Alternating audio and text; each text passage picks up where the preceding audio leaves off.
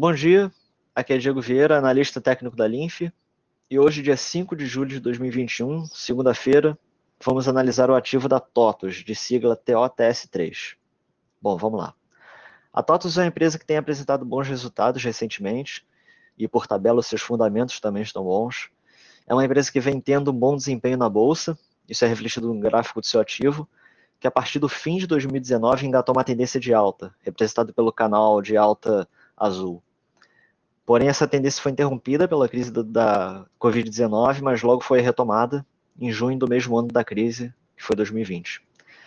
Bom, desde então o ativo continuou crescendo, engatando em um canal de alta, é, representado na cor branca, canal esse que vem sendo bem respeitado. É, esse fato é confirmado por um teste de rompimento de canal que ocorreu no começo do ano atual, 2021, esse teste está indicado no gráfico pelo círculo amarelo claro.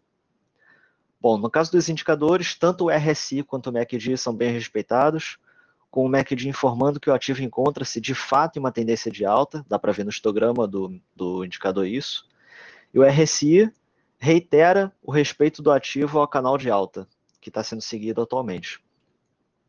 Como uma última confirmação da tendência de alta do ativo, a gente tem o fato de que o ativo se encontra acima de uma média móvel de um período relativamente longo.